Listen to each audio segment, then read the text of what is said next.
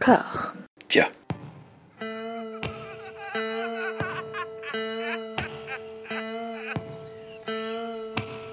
And now for something completely different. Would you like to talk about the meaning of life, darling? Sure, why not?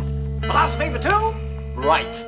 Provided the movement never forgets that it is the inalienable right of every man or woman or woman to rid himself or herself or herself. Agreed. Thank you, brother or sister or sister. Where was I? I think you finished. Oh, right. I don't want to talk to you no more, you empty-headed animal food trough whopper. I fart in your general direction. Your mother was a hamster and your father smelt of elderberries. Bonjour et bienvenue à toutes et à tous dans Discordia, le podcast qui tente d'aplanir les débats qui rongent la pop culture de l'intérieur dans un dialogue apaisé. Cette semaine, je suis avec Luc. Comment ça va, Luc? Écoute, ça va très bien. Là, je suis euh, avec Anouk chez moi dans un appart euh, totalement vide. J'ai j'ai vu, j'ai vu ça sur la vidéo avec un grand mur blanc derrière. Ensemble, nous allons parler d'un objet euh, pop culturel complètement dingue, The Other Side of the Wind, le film maudit d'Orson Welles, qu'il a commencé à tourner en 1970 pour son retour euh, à Hollywood après son, son exil plus ou moins forcé, qu'il a tourné pendant 5 ans, qu'il a essayé de monter pendant à peu près autant de temps et qu'il a perdu. Il avait des coproducteurs iraniens et dans la révolution euh, d'Iran, au début des années 80, et ben, le changement de régime a fait que le film a été confisqué, qu'il a été enfermé euh, dans une banque française, que Orson Welles avait fait un procès pour essayer de le récupérer, procès qui n'a pas abouti en sa faveur. Et aujourd'hui, près de 50 ans en fait, après le premier tour de manivelle, nous avons la chance de voir ce film perdu, ce film maudit, puisque Netflix en fait a réussi à récupérer euh, le film et a demandé à Peter Bogdanovich de bosser, enfin entre autres de bosser justement sur ce, sur ce document euh, incroyable et de s'approcher le plus possible de la vision qu'aurait pu avoir euh, Orson Welles de ce film qui n'a jamais réussi à terminer. Pour à peu près répartir les rôles. Pour une fois, je vais défendre le, le sujet et Luc, c'est toi qui va faire le- la partie accusation, on va dire. Ah oui. Donc tu as eu la chance de voir le film sur grand écran lors du, du festival Lumière il y a de ça euh, un ou deux mois. Est-ce que tu peux nous raconter cette séance qui était un peu particulière, comme on dit euh, dans les podcasts ou sur YouTube? Je dirais que c'est dur de dissocier le film que j'ai vu de l'ambiance dans laquelle je l'ai vu. Donc euh, avant-première au, Festival Lumière, il y avait tout le monde, il y avait Thierry Frémaux, qui nous a fait une petite présentation, qui était très content à part au moment où, euh, il a fallu parler de Netflix, euh, auquel, à partir de là il a fait un peu des grimaces. Oui, parce que pour préciser quand même, Thierry Frémaux, c'est donc le directeur de l'Institut Lumière, euh, l'équivalent de la Cinémathèque à Lyon, mais en plus plus, et qui est délégué général du Festival de Cannes. Festival qui a, on va dire, quelques petits soucis avec Netflix. Oui, pas très fan. Il y avait lui, il y avait bah, donc le producteur qui a, euh, mais pas de Netflix, le je sais plus d'où il sortait, et euh, son introduction était un peu euh, obscure aussi, qui est le type qui a en gros chapeauté financièrement euh, le- la reconstruction du film. Tout le monde nous a assuré que c'était un moment historique, euh, donc euh, qu'on était des privilégiés, qu'on avait beaucoup de chance, que c'était parfait pour tous les cinéphiles. À partir de là, j'ai compris que je pense que personne dans la salle n'allait pouvoir dire que c'était pas bien. D'entrée de jeu, on nous a dit que c'était le film ultime de tous les cinéphiles, que tous ceux qui aimaient le cinéma se, bon, se devaient d'être contents d'être au moins là pour voir le film en avant-première, etc. Le type qui était à ma gauche a dormi pendant les 20 premières minutes, en gros, je dirais, en, en se réveillant de temps en temps pour voir un peu ce qui se passait. Et c'est également le type qui a lancé la standing ovation à la fin, donc c'est pas possible d'être objectif devant ce film, je crois. C'est une ambiance très canoise finalement. Je pense qu'il y a des gens qui ont bien aimé le film, je pense qu'il y a beaucoup de gens qui se sont fait chier, et beaucoup de gens qui n'ont pas supporté la musique, c'est ce que j'ai entendu à la, fin du... à la fin de la séance. Mais dans l'ensemble, Mm. impossible de dire euh, qu'on n'a pas aimé, quoi. Toi, c'est le côté prise d'otage en fait. En gros, dire que tu es en train de voir un document historique et que tu es limite obligé de t'aimer, qui a influé sur ton regard. Tu l'aurais découvert chez toi par hasard? Je pense pas que j'aurais plus aimé parce que franchement j'ai j'ai vraiment pas aimé. Mais pour euh, Mm. diverses raisons, hein. il y a le film, il y a son histoire, euh, il y a le fait de l'avoir ressuscité, mais bon ça on en parlera après je suppose. Mais oui, pour la séance c'était vraiment l'enfer de ouais, d'être pris en otage, euh, qu'on te dise euh, dès le début euh, à quel point t'as de la chance d'être là, à quel point le film est incroyable. Sauf que évidemment, ça je m'en rappelle maintenant, juste avant le film ils nous ont quand même tous précisé attention, c'est spécial. Ils n'ont pas dit que c'était génial, ils ont dit que c'était spécial. C'est, je me rappelle que c'est à partir de ce moment-là que j'ai eu, euh, j'ai eu un petit doute. Je me suis dit, ah, spécial, ça Hmm. sent mauvais. Spécial, euh, il fallait se laisser bercer par le film, il fallait euh, pas trop chercher à le comprendre. C'est là que je me suis dit que c'était, c'était problématique. C'était la première fois que tu allais à l'Institut Lumière ou Non, non, non. pas- oh, non, j'y vais.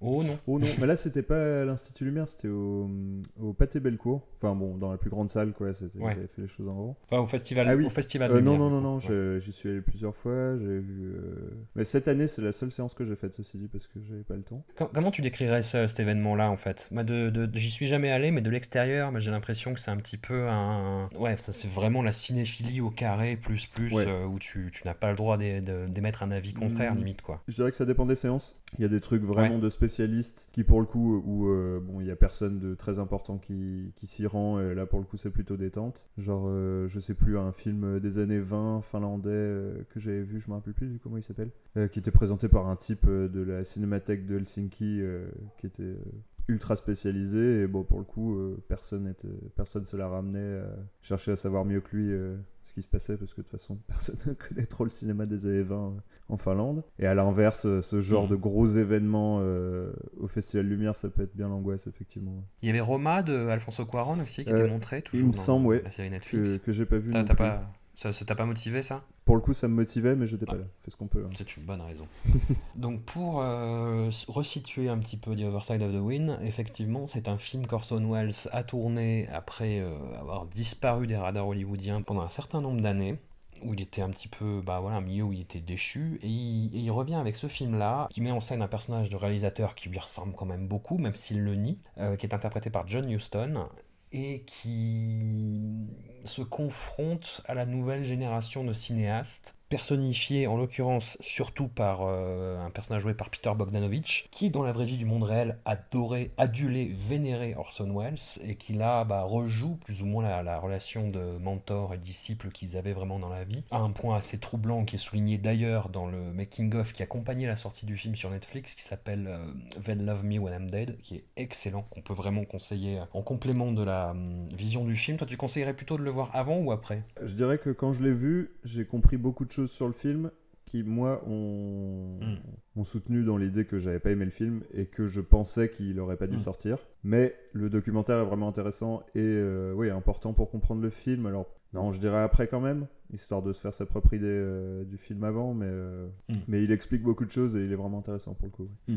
Et donc pour revenir sur The Other Side of the Wind, on a ce personnage de réalisateur joué par John Huston qui est sur le retour, qui ne comprend pas trop ce qui se passe, qui est en train de tourner un film arty qui n'a pas vraiment d'intrigue, ce qui est d'ailleurs mis en abîme avec le propre, euh, le propre projet de The Other Side of the Wind à multiples reprises. En fait, des gens visionnent des rushs et disent mais qu'est-ce qui se passe, on comprend rien, sachant que le film a une forme très très très particulière qui est l'apogée, mais vraiment euh, dans un mode euh, assez, assez radical, des choses qu'il avait commencé, que Ors- Orson Welles avait commencé à faire dans, à partir de Falstaff. C'est ces, ces espèces de montages euh, de plus en plus rapides avec des, euh, des valeurs de plan qui changent de façon extrêmement brutale et qui atteindront surtout un apogée dans, dans F for Fake. Et tout le film voilà, résonne de ça, résonne d'une confrontation avec la jeune génération de cinéastes qu'il ne comprend pas, derrière laquelle il court, mais sans vraiment euh, avoir de but par rapport à ça. Il y a Denis Hopper, outre Bogdanovich, il y a Denis Hopper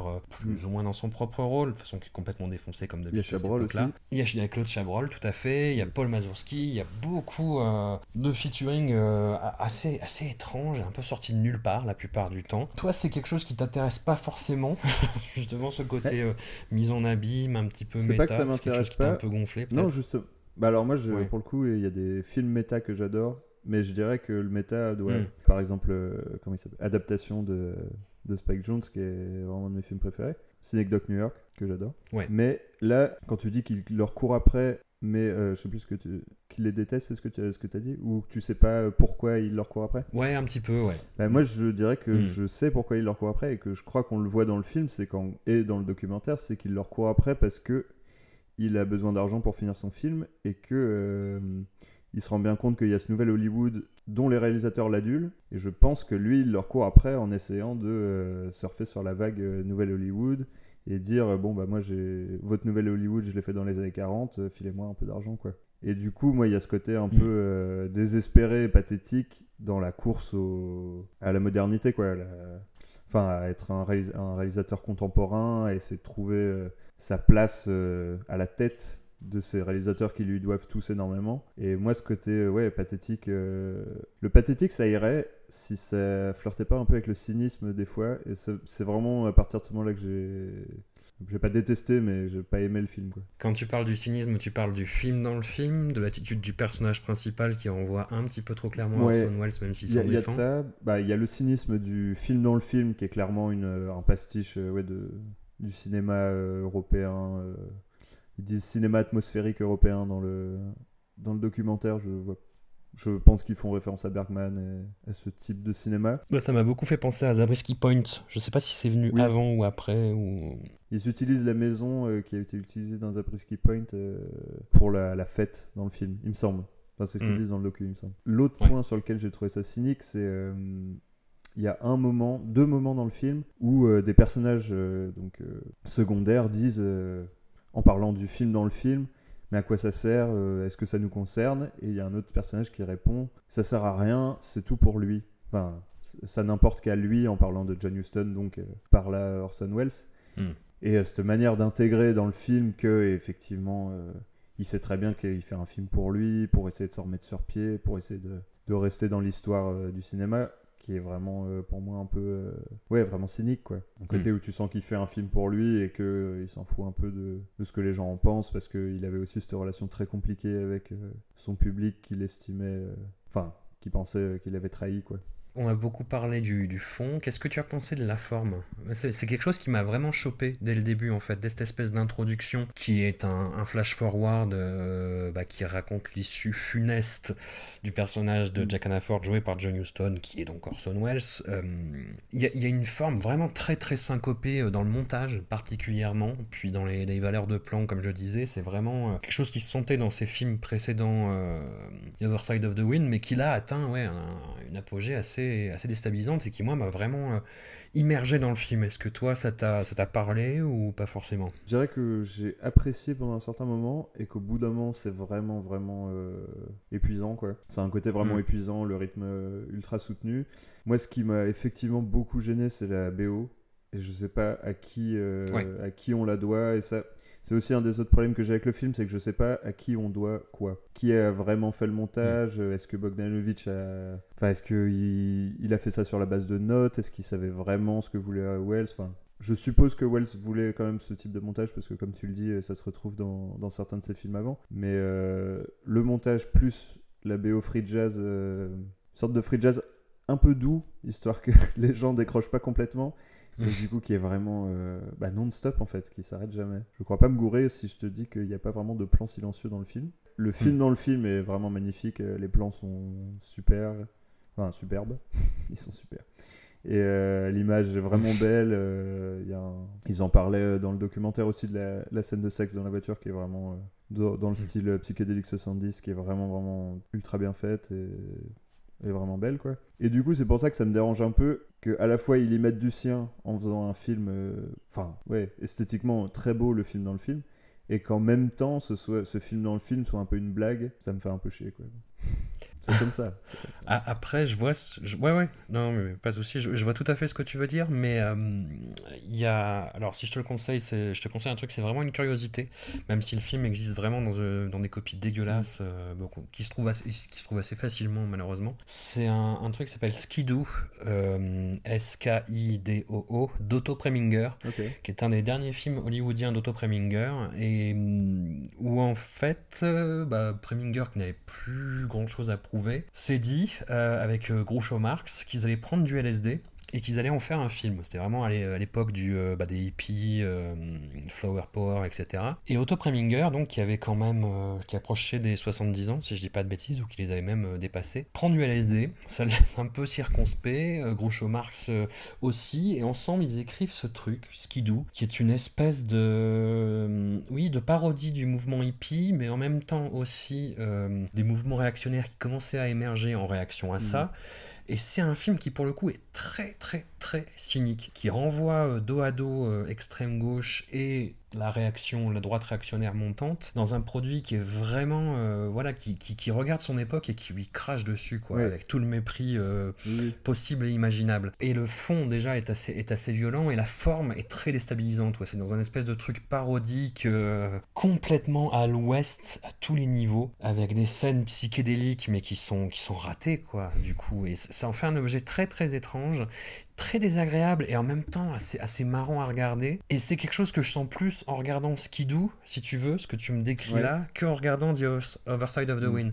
Other Side of the Wind, je sens, même s'il y a une espèce de, de côté un peu hautain et condescendant dans le personnage de John Huston, voilà, il, il se moque pas non plus de son sujet et totalement de, de cette génération, Mm. mais, même euh, s'il ouais. peut avoir des... euh, Moi, moi, par cynique, en fait, ce que j'entendais, c'était pas, oui, c'était pas euh, ce que tu décris euh, comme euh, vraiment du mépris pour son époque ou pour euh, ses réalisateurs. Je pense pas qu'il en avait. C'est vraiment pour, euh, alors c'est par rapport à lui-même, quoi. C'est euh, cette idée que ce film, euh, en fait, je pense que lui-même savait qu'il arriverait pas vraiment à le finir. Mm. Et ce côté de faire un film vraiment pour lui, pour se prouver des choses à lui-même, caché derrière bah, ce- Mm. ce qu'il prétend dans le documentaire, à savoir laisser un dernier film pour, pour l'histoire, alors que, bon, je doute, je pense pas qu'il pensait que son film était aussi révolutionnaire que ça. Et c'est plus ce côté, ouais, euh, Mm. de faire un film pour soi, qui intéresse vraiment principalement lui, sur ses préoccupations à lui, à savoir euh, est-ce qu'il sert encore à quelque chose dans euh, le nouveau cinéma des années 70. Enfin, c'est plus ça, ouais, c'est euh, cette idée que il sent bien que le film n'est pas vraiment nécessaire, mais que euh, il le fait quand même, quoi. Et c'est pour ça que je trouve, Hmm. donc je le trouve déjà cynique dans les années 70. Et je trouve ça encore plus cynique de le ressusciter aujourd'hui et d'en faire euh, cette espèce d'objet euh, sacré quoi, euh, qu'on ressort en salle, qu'on ressort sur Netflix, alors que je pense que tous les gens qui sont impliqués, et il y en a qui le disent dans le documentaire, pensaient pas vraiment que ce film allait se terminer et pensaient pas vraiment que ce film devait être terminé un jour. C'est ce qu'ils se- défendent en disant, euh, dans, toujours dans le documentaire Well, Love Me When I'm Dead, que Orson Welles aurait vraiment voulu finir ce film. Mm. Mais après, c'est toujours très très facile de trouver des excuses euh, aux gens qui Oui. sont morts en fait. Enfin, de, de- de rationaliser leur, leur dernière volonté. C'est euh, sûr. Un petit peu comme euh, quand la, la secrétaire de, de Peter Cushing dit euh, non, non, mais si, il aurait adoré se faire utiliser dans, dans Star Wars, euh, être reconstitué numériquement. Ça n'a rien à voir, je fais un grand écart un peu de mauvaise foi. Mais, toujours bien.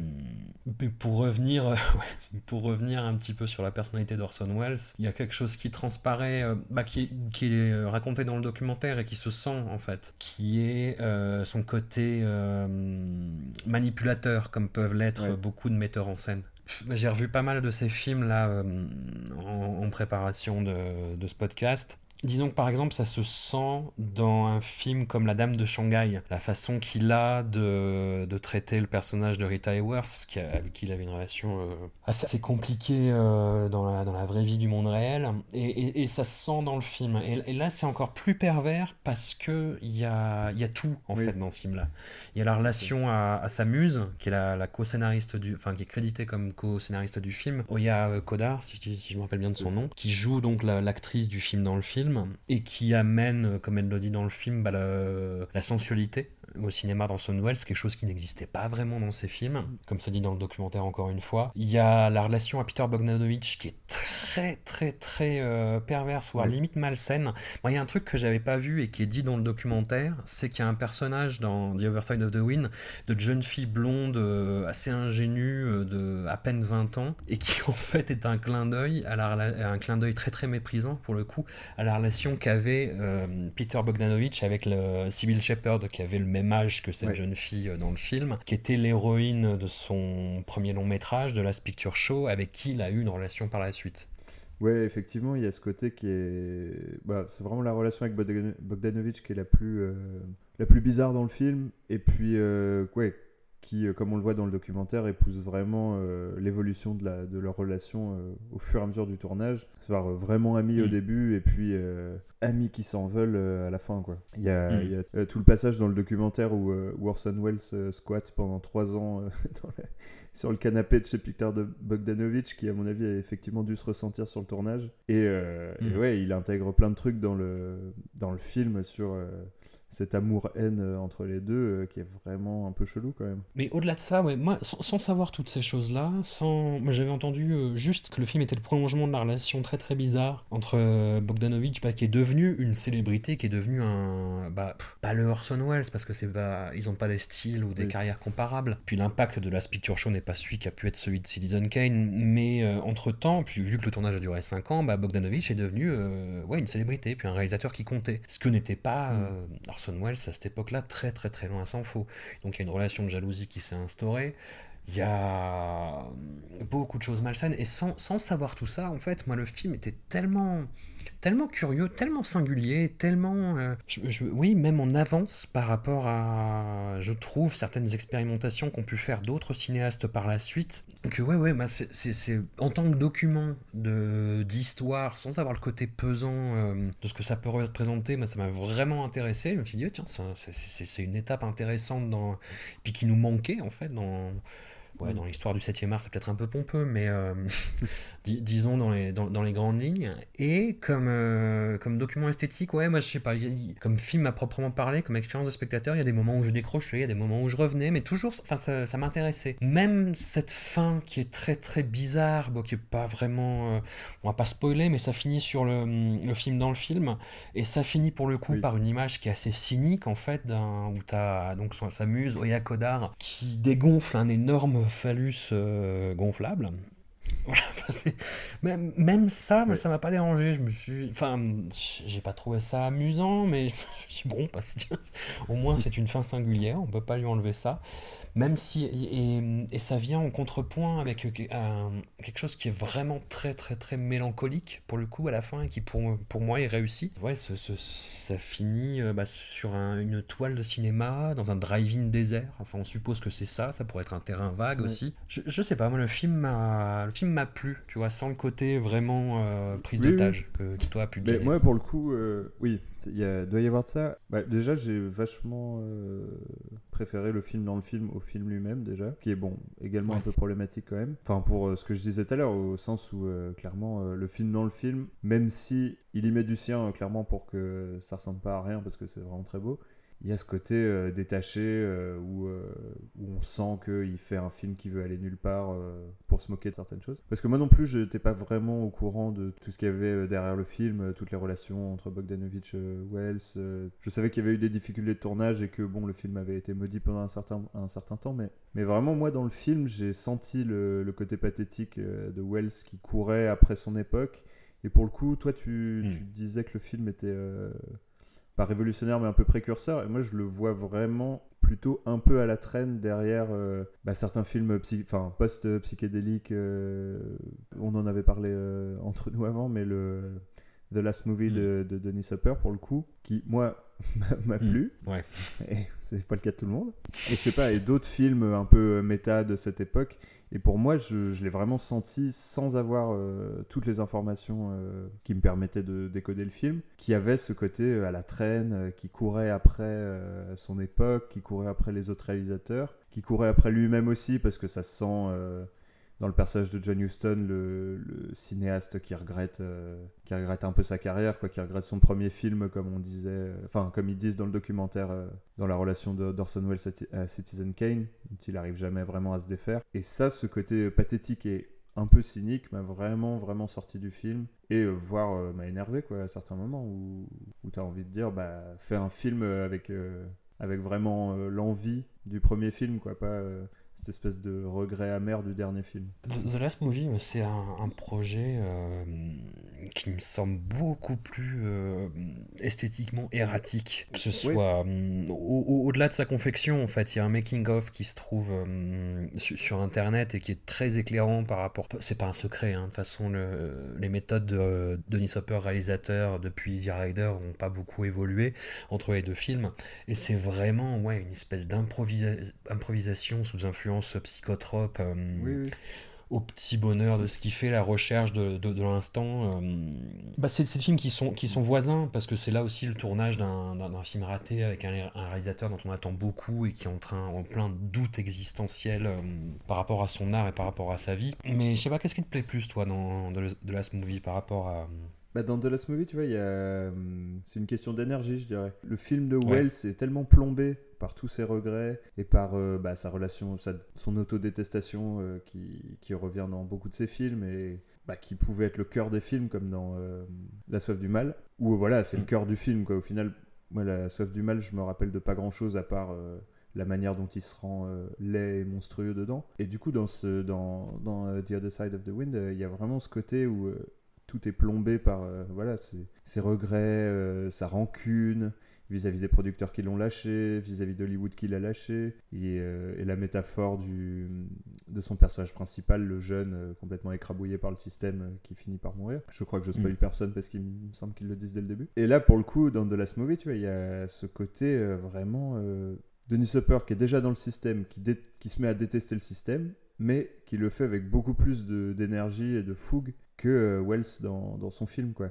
Et pour le coup, The Last Mm. Movie est beaucoup plus bordélique, beaucoup moins maîtrisé. Il y a des passages qui n'ont aucun sens et, euh, et vraiment, euh, tu sens qu'il a coupé le film au, au couteau. Quoi. Mais Mm. il y a un truc, euh, ouais, une question d'énergie. quoi. Question de ce qu'il apporte au film et que même s'il a un regard cynique ou, ou détaché avec son film et avec son époque et avec son mode de production, lui, il, il y va pour, ouais, pour détruire le truc. Quoi.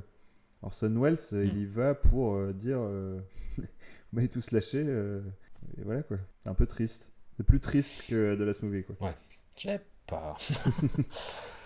Je sais pas. Le, le Denis Hopper de cette époque-là me fait. euh, je, suis, je suis très dubitatif en fait. Enfin, même, même si je lui reconnais euh, un, un génie et un panache et, euh, dans, dans l'autodestruction, ce que, ce que n'avaient pas forcément tous ses camarades de l'époque. Je, je te dis, ouais, je trouve ça, je trouve ça trop erratique et mm, sans grand rapport, euh, par exemple, avec ses, ses réalisations euh, ultérieures, tu vois, où il était, euh, où il était sobre où il était beaucoup plus dans une acceptation euh, du système. C'est un type qui a toujours été très très paradoxal, Denis Hopper.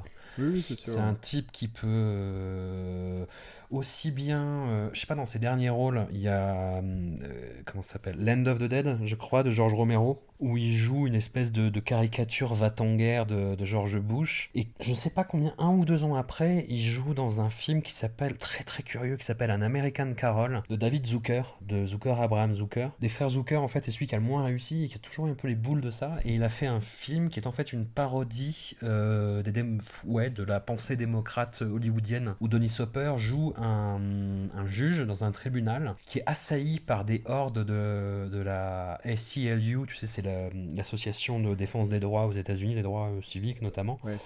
Et en fait, qui sont personnalisés, personnalisés par des zombies. Et Denis Hopper leur tire dessus à la- au shotgun, tu vois quoi. C'est un mec qui, était vraiment dans cet extrême-là, qui pouvait dire blanc euh, le, un jour et noir le lendemain. Hmm. Je sais pas à quel point tout est vrai dans les livres de Peter Biskind, mais hum, dans son bouquin sur le Nouvel Hollywood, si ne serait-ce que la moitié des anecdotes qui sont euh, relatées sont vraies sur le tournage de Easy Rider, ben ouais, c'est un accident magnifique, du coup, Easy Rider, mais il, Ouais, ouais. il contrôlait rien, il savait. Enfin voilà, Je comprends. je suis très réservé sur Denis Hopper, mais c'est pas, mais c'est pas grave, Ouais, ça en fait une personnalité très intéressante et fascinante. C'est ça. Ça a fait plus euh, le charme de The Last Movie pour moi que l'inverse, quoi. Ouais, peut-être. Mais Orson Welles, enfin, je, dis- je, je ne juge pas Denis Hopper parce qu'il était, euh, parce qu'il était drogué au dernier degré. Tu vois, Orson Welles, il y a une image d'une pub euh, pour le champagne où il est complètement bourré, où Orson Welles, voilà, les- le, le- limite, enfin, ça- enfin, il y a- tu, tu vois quelque chose de très très triste dans ce bonhomme-là, et tu sens que dans la, Oui. la confection même de The Other Side of the Wind, bah, ça a dû peser aussi. Il y a le passage dans le documentaire là où, euh, où justement ils lui remettent euh, donc un, un prix pour sa carrière au- et il passe un bout de The Other Side of the Wind qui est clairement destiné à essayer de chercher de l'argent. Et euh, quand c'est Mm. sa sortie de scène est vraiment, vraiment euh, triste à pleurer quoi. Il part, il a, Mm. pas- il a passé son bout de film en se disant bon bah j'espère que limite en partant en tendant le chapeau quoi. Et non, il part euh, tout seul, il traverse la foule et vraiment cette image est euh, Mm. ultra triste. Et bon, voilà, ça explique, euh, ça explique tout ce qu'il y a derrière, euh, tout le ressentiment qu'il y a derrière son film. Mais en tant que spectateur, le voir aujourd'hui, bah, ce cynisme me paraît un peu déplacé, quoi. Mais Mm. pas, pas, pas seulement de son côté. Après, voilà, c'est aussi, euh, cette histoire de ressusciter ce film qui, euh, pour moi, n'a vraiment aucun sens. Et euh, que je trouve cynique euh, dans, dans la manière dont on fait des films cyniques dans les années 2010. Quoi. Hmm. Comme je disais, pour moi, c'est- il y a ce- cette espèce de syndrome Jurassic World du film qui sait déjà qu'il est moins bien qu'un autre film. Quoi. Mais qui le fait Hmm. quand même. Et alors que bon, personne t'a vraiment demandé de le finir. Quoi. Oui, puis qui met ça en scène en plus, de façon encore plus cynique. Oui, voilà. Qui intègre dans le film lui-même qu'il est moins bien qu'un autre film. Ça, c'est Mm. ouais, vraiment, pas- vraiment très cynique à un niveau qui, pour moi, est- devient déplacé. Quoi. On parle beaucoup du, du documentaire euh, They'll Love Me When I'm Dead depuis euh, tout à l'heure, mais parce qu'il est, vachement bien.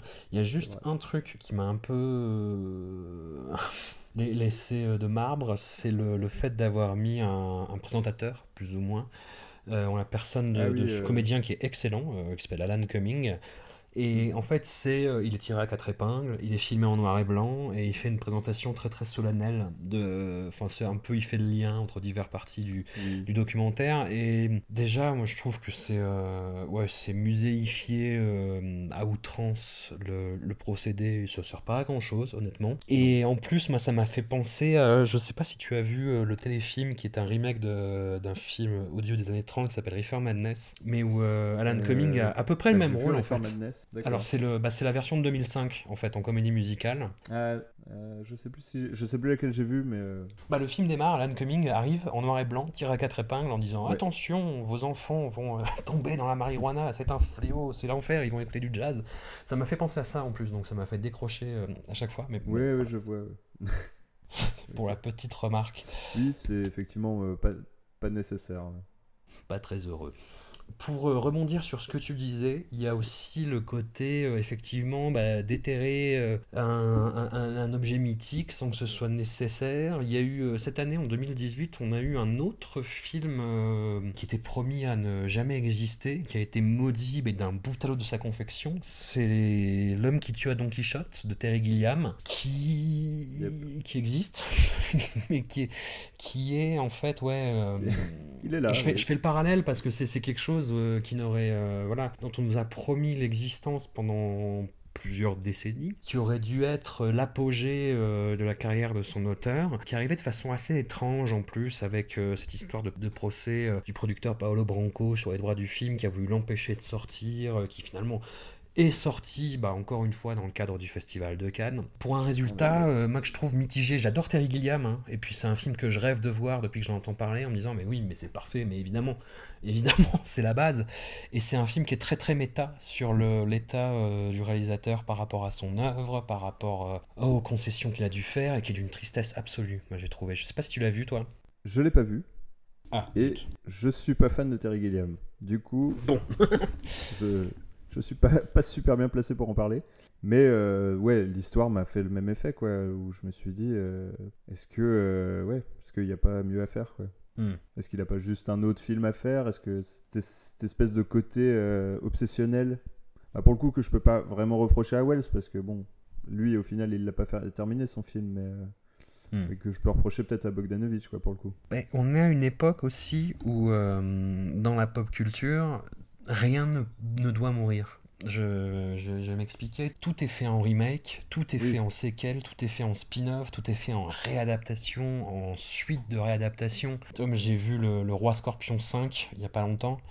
euh, pour, euh, parce que je, pour, pour le boulot, hein, je n'ai pas fait ça pour le plaisir, et je me suis dit, mais attends, c'est la cinquième itération d'un spin-off, d'une séquelle, euh, du- d'un remake.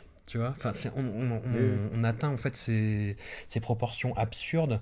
Et, et oui, et en fait, tout doit être fait ensuite. Tous les personnages, tous les films doivent être euh, restaurés. Donc, ça, c'est bien, à la limite, tu vois.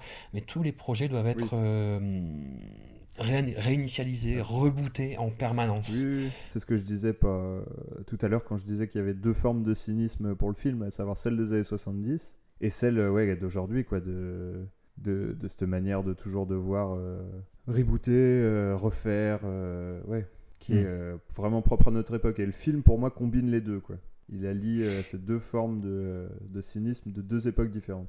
Et Il y avait un projet qui sortait des clous par rapport à ça, c'était euh, la saison 3 de, de Twin Peaks, Twin Peaks The Return, qui, Ouais. qui était un objet tellement à part dans, dans, dans ce paysage-là, en fait, qui était tellement un, un, objet d'une liberté mais absolue, quitte à ce que ce soit extrêmement rebutoire pour euh, 90% des gens, je pense, mais qui avait un discours en fait par rapport à ça qui était assez paradoxal puisque c'est le revival d'une série 25 ans euh, après sa diffusion originelle, mais qui avait un discours par rapport à la mort, par rapport à la fin des choses, par rapport à la disparition effective parfois de ces personnages que, je trouvais vraiment salutaire. Et j'ai lu, euh, je sais pas, il y a quelques jours que David Lynch envisageait de faire une, une saison 4. Donc, euh, même ça, tu vois, ça, ça Ouais. succombe à cette ouais, mode-là, il a- n'y a plus rien à sauver.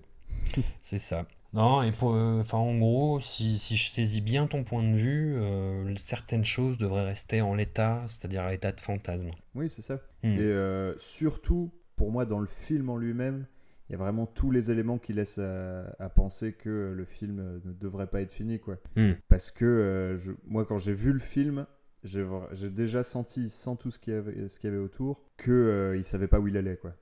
Ouais. Et euh, c'est ce qu'on voit dans le documentaire. Il l'écrit au fur et à mesure. Et, euh, et il sait pas où il va, enfin il sait pas comment ça se termine, il improvise des trucs euh, tout le temps. Et voilà, j'ai senti cette errance dans le film en lui-même, et je me suis dit, c'est le genre d'errance qu'on peut pas terminer, quoi, que lui-même savait pas où ça allait, et qu'il fallait juste laisser ce film tranquille, mais qu'on est, que dans l'époque à laquelle, enfin l'époque euh, culturelle dans laquelle on, on vit, quoi, c'était pas possible. Il y avait euh, cette frénésie de finir un truc qui était pas destiné à être fini, en essayant de respecter les volontés, mais on sait pas vraiment de qui, parce que Orson Welles a toujours euh, voulu terminer ses films, mais en même temps, il a toujours eu beaucoup, beaucoup de mal à les terminer. Hmm. Je sais pas, c'est très bizarre, quoi. Il y a vraiment un côté ressuscité euh, malgré, son... malgré son avis qui est un peu euh, étrange. Peut-être pour finir sur une note un peu plus positive, c'est quoi ton rapport euh, avec le cinéma d'Orson Welles jusqu'à présent, avant de voir The Other Side of the Wind? J'ai eu le malheur de faire des études de cinéma, ce qui fait que j'ai été dégoûté. arrive à des gens très bien, tu sais. C'est ça. Non, mais c'est ça le... par contre l'effet horrible de te dégoûter des trois quarts des films qu'on essaye de te passer en cours. Ah merde. Donc pour moi, ouais, c'est le problème. J'ai euh, bah, Citizen Kane que je trouve vraiment euh, magnifique, quoi. Hmm. Bon, je pense que c'est pas très original de le dire. J'ai la soif du mal que j'ai que j'ai vu. Et euh, pour moi, toujours, en fait, ce que je retiens de, de ces films, c'est vraiment ouais, le- la manière dont il se met dans le Mm. film. Et donc, dans La soif du mal, son personnage qui est vraiment monstrueux, Mm. abominable. J'ai vu La Dame de Shanghai, dont je me rappelle pas très très bien. Ouais, la scène des miroirs à la fin, la fameuse. Bah, évidemment. Mm. Mais pour le reste, j'ai toujours ce côté dans les films de Wells, à part Citizen Kane, où euh, bah, je sens des, des fulgurances, quoi Hmm. qui reviennent dans un scénario euh, globalement souvent un peu bateau, Mm. de ce que j'ai vu. hein. Et, mais qui n'est pas forcément un problème. Il y a des gens qui font des choses très bien avec et je pense qu'il en fait partie. Je, je pense que je sens effectivement, maintenant que j'ai vu le documentaire en plus, cette espèce de poids de Citizen Kane sur le reste de sa filmographie qui est, qui est assez tragique euh, dans le reste de ses films. Quoi. Tu sens qu'il a des fulgurances, mais qu'il est plombé par euh, les studios qui lui demandent d'adapter euh, tel ou tel truc, ou lui qui doit adapter tel ou tel truc pour essayer de faire un peu de thunes. Mm. C'est dur de dissocier euh, visiblement son œuvre de, euh, bah, du contexte dans lequel elle a été créée. Mm. Quoi. Je considérerais peut-être ces, euh, ces fricotages euh, assez- libres et assez foudroyants avec Shakespeare. Son Macbeth, son Othello, même si Ah, même s'il fait une blackface. Ah oui, il fait une blackface, effectivement. Mais le, Le, film est incroyable. Bah, Falstaff, dont je parlais tout à l'heure, qui est absolument dingue aussi. Ouais. Et hum, ouais, dernière question, un, un petit peu malicieuse. Il y a, on a l'impression qu'il reste plus trop de, de, de films perdus ou un peu mythiques, on va dire. Enfin, si, il y en a, il y en a sûrement énormément, bah, notamment plein de classiques du cinéma japonais qu'on a perdus parce que les films ont été détruits.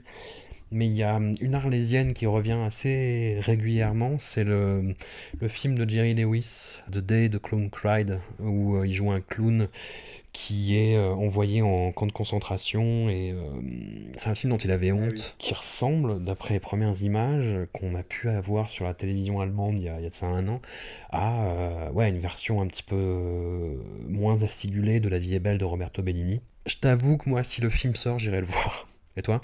Ah bah, moi aussi, je pense, oui. J'en ai déjà entendu parler, et effectivement, ça a l'air d'être ça a l'air d'être trop bordélique pour, pour être Mm. loupé, quoi.